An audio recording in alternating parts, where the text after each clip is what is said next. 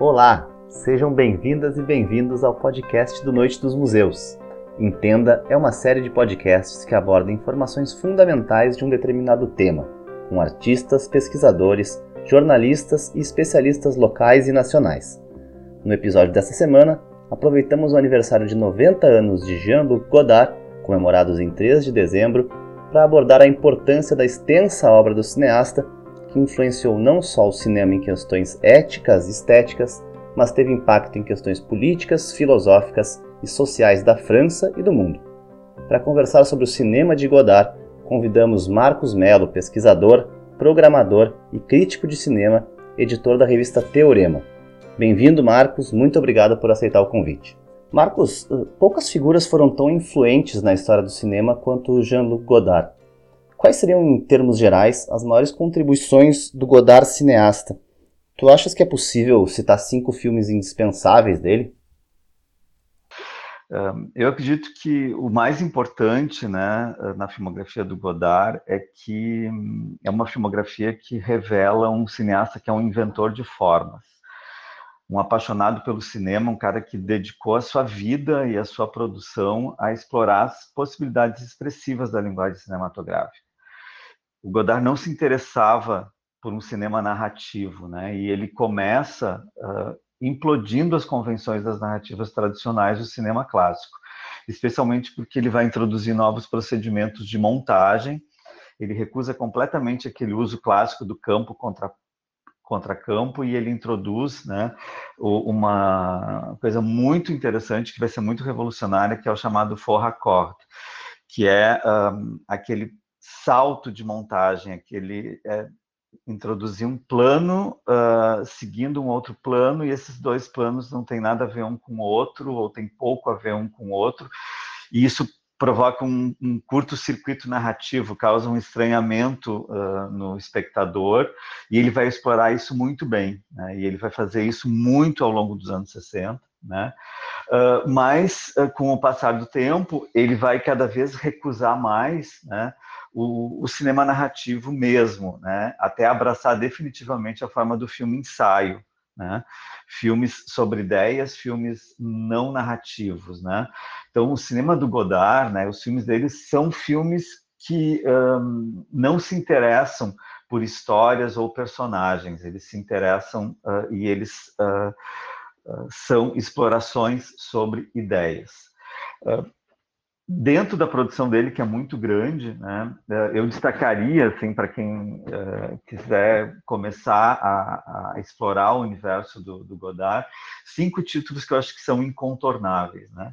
O primeiro deles, obviamente, é O Acossado, um filme de 1960, é o filme de estreia dele, que um, é um dos filmes basilares do, do, que a gente chama de cinema moderno, né? Um filme que vai uh, realmente uh, trazer muitas coisas, uh, muitas contribuições para o cinema moderno, né?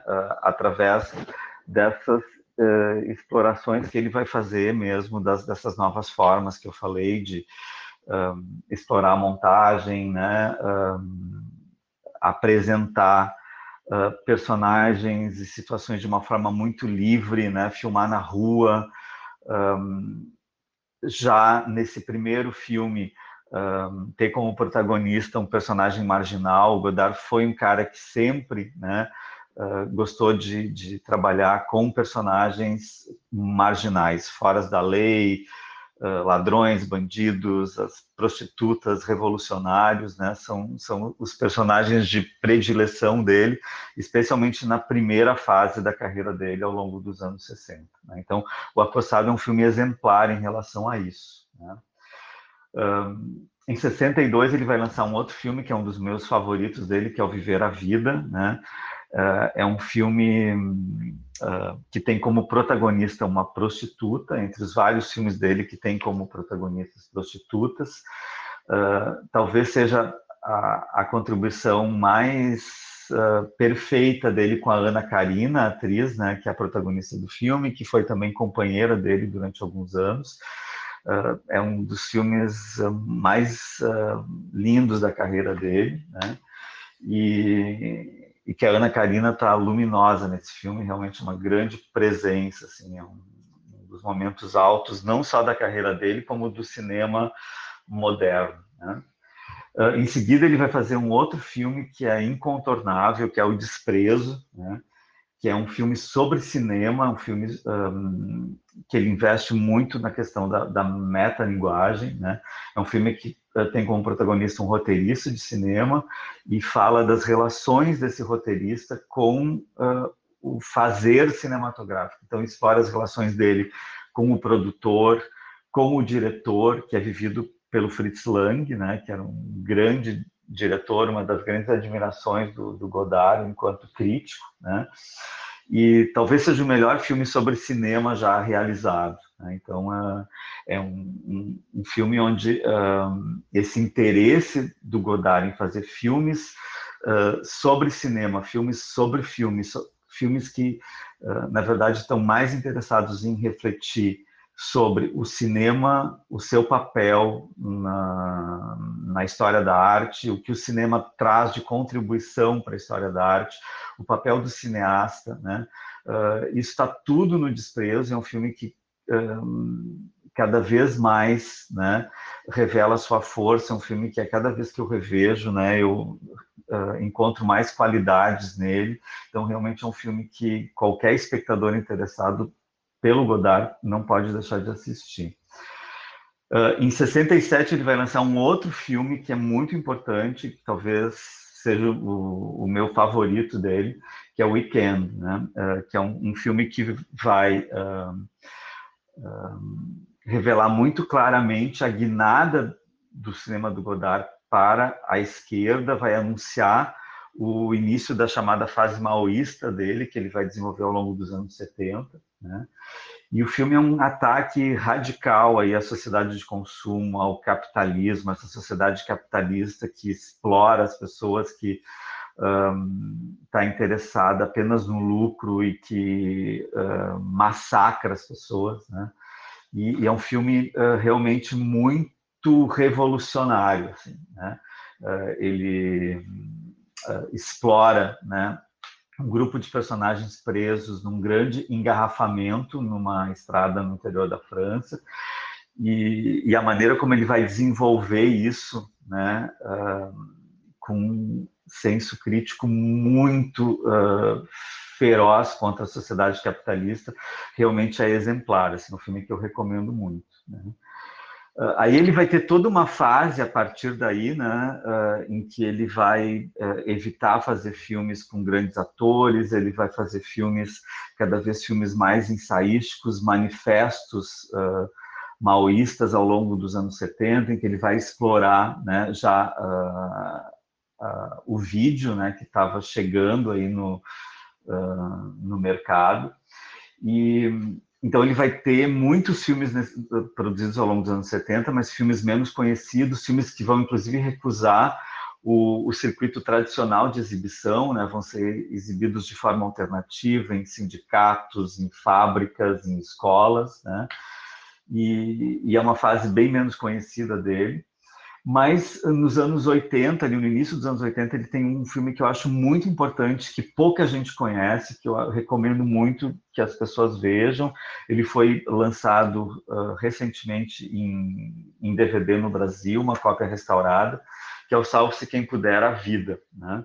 Uh, é um filme que ele volta a trabalhar com atores conhecidos. O filme tem como protagonistas a Isabelle Huppert e a Nathalie Bay, e também o Jacques Dutronc, que interpreta um personagem chamado Godard, ou seja, então é um, é filme que um, a questão da metalinguagem, do falar sobre si, do falar da, da sua atuação enquanto artista, enquanto cineasta, né, uh, no mundo contemporâneo, ela se faz muito presente a crítica às relações de trabalho, né, ao papel do artista na sociedade está muito presente nesse filme e, e, é um filme que eu recomendo muito, assim, que, que, as pessoas vejam. É um filme também que tem muito humor. Muita gente acha o, o Godard um cara muito sério, muito mal-humorado. E quando a gente vai aos filmes dele, a gente vê que isso é uma grande asneira, né? Na verdade, o Godard é muito bem humorado, ele tem cenas engraçadíssimas nos filmes dele, e esse filme é um exemplo disso. Né? A importância de Godard também é central na crítica e na teoria cinematográficas, né? Nesse aspecto, o que tu acha que seria mais destacável do Godard pensador das imagens? Eu acredito que, embora a atuação do Godard enquanto crítico durante a juventude tenha sido muito importante, né? me parece que o papel dele como pensador de imagens vai se dar realmente e plenamente é através dos seus filmes. O cinema do Godard foi desde o início um projeto de construção de um pensamento sobre o cinema, sobre a imagem e sobre as suas possibilidades expressivas. Né? O uso da metalinguagem, a, presença frequente de filmes que falam sobre cinema e que se alimentam de outros filmes, que é tão evidente nas obras da juventude dele, lá nos anos 60, isso vai se desdobrar cada vez mais uh, ao longo das diferentes fases da carreira dele. E até o momento em que ele vai se descolar completamente do cinema narrativo, abraçando o cinema ensaio. Né? Um, e nesses filmes ensaio a gente vai encontrar uh, um pensamento muito uh, profundo, muito sofisticado sobre o cinema, sobre o papel da imagem, né? E então uh, eu acredito que o, o, pensamento do Godard sobre cinema ele está muito mais nos seus filmes do que nos seus textos sobre cinema. Um dos pioneirismos mais ousados do Godard foi a incorporação, ainda crítica, do vídeo e das novas tecnologias audiovisuais na sua obra no começo dos anos 70, é, chocando muitos puristas do cinema. Como é que tu avalias historicamente esse posicionamento dele? Nesse aspecto, eu acho que o Godard foi não só um pioneiro, como também um visionário. É, as experiências com o vídeo nos anos 70, que ele vai explorar, abriram caminhos para muitos outros artistas, e esse legado é cada vez mais reconhecido. Movimentos como o Dogma 95, por exemplo, que foi liderado pelo Lars von Trier, né, lá no, nos anos 90, e é um exemplo disso, é um exemplo dessa influência, assim como o trabalho de artistas com apropriação de imagens, que hoje é uma das grandes tendências né, na arte contemporânea, a presença cada vez maior do chamado cinema de museu, cinema de exposição, nas grandes exposições de arte pelo mundo. Tudo isso uh, eu acredito na conta do Godard, tudo isso a gente deve ao Godard. Eu acho que é uma das grandes contribuições dele enquanto artista. E ele sempre interpelou em sua obra, com mais ou menos contundência, o papel social e político do artista e da arte Tu já falasse um pouco sobre isso, mas como que tu analisa a atuação política engajada dele? Ela ainda é pertinente hoje em dia, na tua opinião? Eu acredito que sim, totalmente. A política sempre foi uma questão central no cinema do Godard. Junto com o diretor italiano Pier Paolo Pasolini, a gente pode mesmo dizer que ele talvez seja o mais politizado, o mais político dos cineastas. Né? A crítica que o Godard faz ao, ao capitalismo e à exploração dos trabalhadores, por exemplo, ela segue cada vez mais atual. A relação que ele estabelece entre o trabalho desumano dos operários numa linha de montagem, numa fábrica, e a prostituição, que é algo que aparece em vários dos seus filmes, né? desde os filmes lá dos anos 60 até o, o Salve-se Quem Puder a Vida, que, que eu cito aí como um dos meus, um dos meus favoritos, né? Eh, ela continua cada vez mais válida, especialmente hoje, né, nesses tempos em que a gente está vendo uma precarização do trabalho, uma perda gradual dos direitos da classe trabalhadora e da chamada uberização né, do, do trabalho. Uh, não é à toa que são frequentes nos filmes dele, desde a em Acossado, né, os personagens marginais, os foras da lei, as prostitutas, os revolucionários, enfim, todos aqueles indivíduos que colocam o sistema capitalismo em xeque. Né? Uh, e isso é muito atual, isso segue sendo muito contemporâneo. Né? Outra coisa que me parece admirável é a tomada de posição frequente do Godard em relação aos grandes conflitos mundiais. Né? A gente pode citar a Guerra da Argélia, a Guerra do Vietnã, a Guerra da Bósnia nos anos 90, a questão palestina. Né? O Godard nunca se recusou né, e sempre fez questão de tomar posição em relação a, a esses eventos. Né? Ah, para ele, o artista deve tomar posição sempre, ele tem que se engajar, ele tem que dar sua contribuição para transformar o mundo e torná-lo menos desumano, menos desigual. E eu acredito que nada é mais pertinente e atual do, do que isso, né? E o atual momento que a gente está vivendo, né, tanto no mundo quanto no Brasil, né, com a, essa ascensão né, da, da direita e dos discursos autoritários, dessa, desse novo fascismo, né, uh, me parece que uh, o, o, papel do artista engajado, o engajamento dos artistas, dos diretores de cinema, uh, é cada vez mais necessário e, e, e precisa né, uh, ser encarado por quem se diz artista, quem quer ser uh, respeitado como artista. Então, nesse aspecto, o Godard me parece atualíssimo. Né? Godard ficou célebre por seus julgamentos definitivos a respeito de obras, realizadores e cinematografias, né? reabilitando muitos e condenando à fogueira outros tantos ele continuou sendo sempre um crítico duro e mantendo uma postura independente dentro do panorama do cinema moderno e contemporâneo. Na tua opinião, houve algum caso ou alguns casos em que o Godard manteve uma posição equivocada ou injusta? Bom, eh, em relação a isso, né, equivocados, injustos somos todos, né? Afinal, é impossível a gente acertar sempre. Mas se a gente for olhar em retrospecto, né, talvez o Godard tenha sido duro demais com alguns diretores do período clássico do cinema francês, né? que foram tão maltratados por ele, pelos colegas de geração dele nas páginas da Caia de Cinema. A gente talvez possa rever isso, né? Indo rever alguns filmes, rever algumas filmografias e ver que eh, esses diretores um, e alguns filmes não eram tão ruins assim e seguem mantendo um, um valor uh, que, o, que o Godard não reconheceu naquele momento. Né? O, o, engajamento político dele na sua fase maoísta, nos anos 70, que também vai coincidir com o rompimento dele com um amigo e parceiro né, de, de trajetória, o François Truffaut, também poderiam talvez passar por uma revisão. Né? Muitos dos filmes atacados pelo Godard não eram tão ruins. O cinema do Truffaut, embora tão diferente do cinema do Godard, uh, segue resistindo a revisões, né? Uh, segue tendo seu valor. E o próprio maoísmo e as consequências do maoísmo acabaram decepcionando mesmo os utopistas mais radicais. E talvez, uh, em relação a isso, a gente possa fazer uma revisão, e talvez o próprio Godard né, faça uma revisão em relação a isso e as suas posições em relação a isso. Né?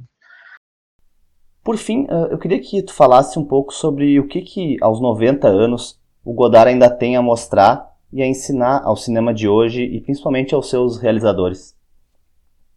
Bom, eu acredito que ele tem muito a mostrar e ensinar ainda. Né? Aos 90 anos, o Godard continua um artista tão inquieto, tão curioso, tão engajado e tão criativo quanto ele foi na juventude. Né?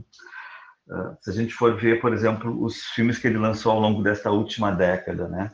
Uh, ele lançou, produziu três longas que me parecem excepcionais. O filme Socialismo, que ele lançou em 2010, Adeus à Linguagem, que ele lançou em 2014, e Imagem à Palavra, que é o mais recente, de 2018. Né?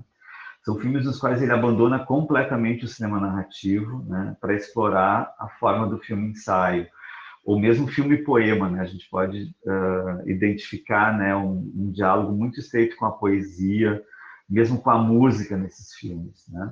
São filmes ambiciosos que têm pretensões filosóficas mesmo, nas quais ele reflete cada vez mais sobre o estatuto da imagem, sobre a política, sobre o papel do artista no mundo contemporâneo sobre a história do cinema e sobre o futuro mesmo do cinema, né? Sempre de uma forma muito livre, explorando as possibilidades da tecnologia digital e inclusive do 3D, né? Que hoje o cinema comercial aí, né? Dos estúdios hollywoodianos tem explorado tanto.